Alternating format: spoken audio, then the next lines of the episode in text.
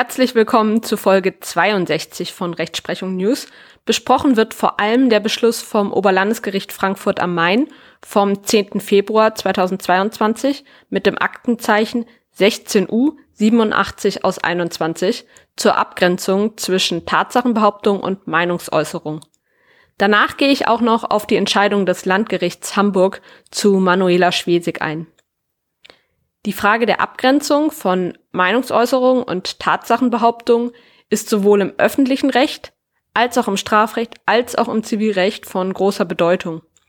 Im öffentlichen Recht geht es dabei um die Frage, ob Artikel 5 Absatz 1 Grundgesetz, also das Grundrecht auf freie Meinungsäußerung, betroffen ist und inwieweit gegebenenfalls ein vorliegender Eingriff gerechtfertigt werden kann. Im Strafrecht spielt die Abgrenzung zwischen Tatsachenbehauptung und Meinungsäußerung für die Tatbestände der Paragraphen 185, 186 und 187 StGB eine entscheidende Rolle. Im Zivilrecht ist die Abgrenzung zwischen Tatsachenbehauptung und Meinungsäußerung vor allem im Rahmen eines möglichen Unterlassungsanspruchs zu diskutieren. Um diesen letzten Fall ging es auch hier in der Entscheidung des Oberlandesgerichts Frankfurt am Main und auch in der Entscheidung vom Landgericht Hamburg, auf die ich später noch eingehe. Das OLG Frankfurt am Main hat hier entschieden, dass die Deutung einer Aussage eine Meinungsäußerung ist und damit dem grundrechtlichen Schutz unterliegt. Kernaussage der Entscheidung ist die Abgrenzung zwischen Tatsachenbehauptung auf der einen Seite und Meinungsäußerung auf der anderen erfolgt unter Berücksichtigung des Gesamtkontextes einer Äußerung. Die Deutung der Aussage einer die Verhältnismäßigkeit der Corona-Maßnahmen hinterfragenden Person stellt hier eine Meinungsäußerung dar.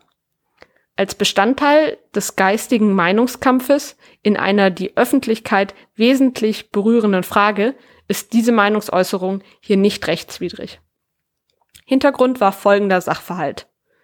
Die Klägerin engagiert sich in einer Initiative, die die Verhältnismäßigkeit der staatlich angeordneten Corona-Maßnahmen hinterfragt und in einer mittelhessischen Stadt seit Sommer 2021 angemeldete öffentliche Versammlungen durchführt. Im Zusammenhang mit zuvor durchgeführten, nicht angemeldeten Zusammenkünften war auch die Klägerin beim Ordnungsamt angezeigt worden. Bewohner hatten den Bürgermeister auf diese Zusammenkünfte aufmerksam gemacht. Die Klägerin veröffentlichte daraufhin im Internet ein Gedicht unter dem Titel Denunzianten, in dem es unter anderem heißt, dass manch einer, der genüsslich denunzierte, sich vor einem Drei-Mann-Standgericht wiederfand, dessen Urteil Tod durch Erschießen lautete. Die Beklagte engagiert sich in einer Gegeninitiative und veröffentlichte über Facebook ihrerseits einen Text.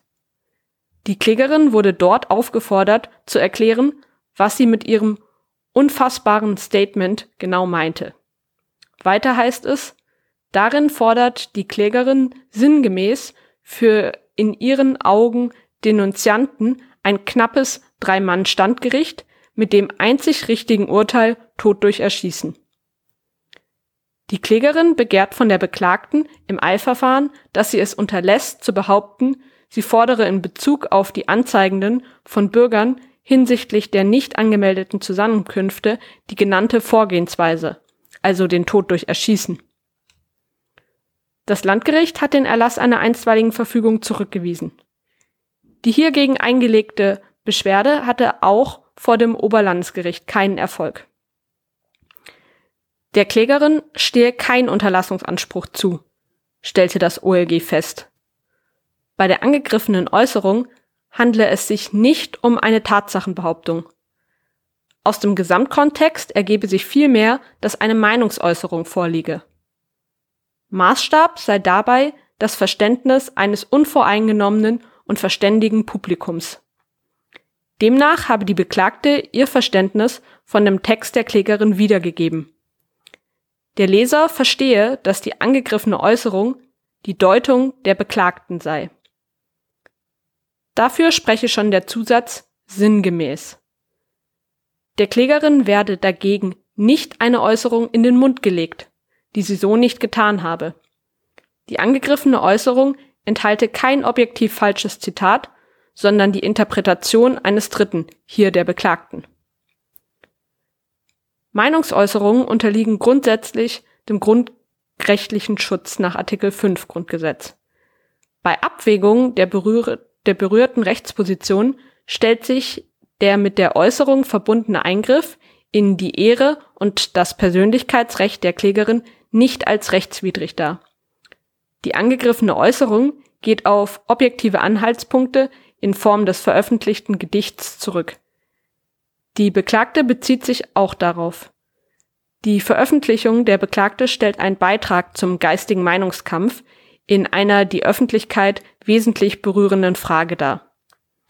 Die Interessen der Klägerin müssen dahinter zurücktreten. Ganz ähnlich ist eine Entscheidung, die in der Presse deutlich mehr Aufmerksamkeit bekommen hat, weil berühmte Personen betroffen waren. Nämlich die Entscheidung des Landgerichts Hamburg vom 22. Februar 2022.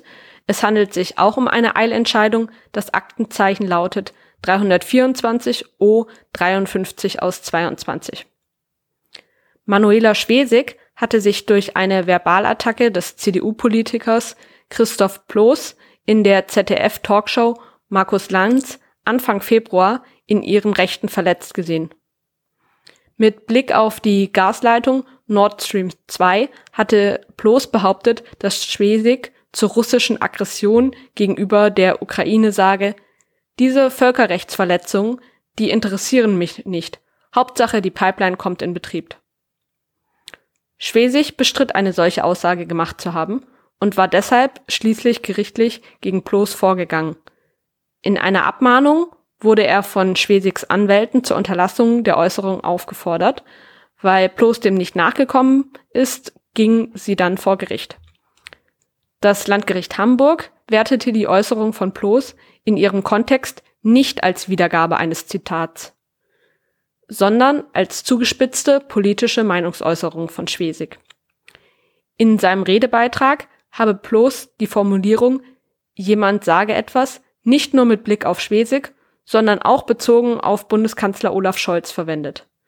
Schon daran werde deutlich, dass es sich um ein Stilmittel handle, um politische Positionen zusammenzufassen und nicht um eine wörtliche Wiedergabe. Zudem lägen für die Meinungsäußerung auch hinreichende Anknüpfungstatsachen vor, denn Schwesig habe eine zügige Inbetriebnahme der Gaspipeline im öffentlichen Äußerungen befürwortet.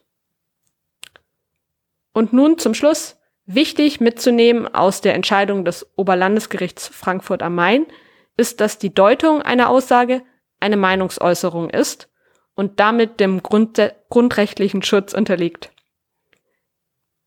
Der Gesamtkontext einer Äußerung muss immer berücksichtigt werden. Das ist ganz, ganz wichtig mitzunehmen. Ich bedanke mich für eure Aufmerksamkeit. Ich würde mich freuen, wenn ihr den Podcast abonniert, sofern ihr das noch nicht getan habt. Und besonders würde ich mich auch freuen, wenn ihr den Podcast euren Fre Freunden weiterempfehlt. Am besten gleich sofort. Und dann bis bald.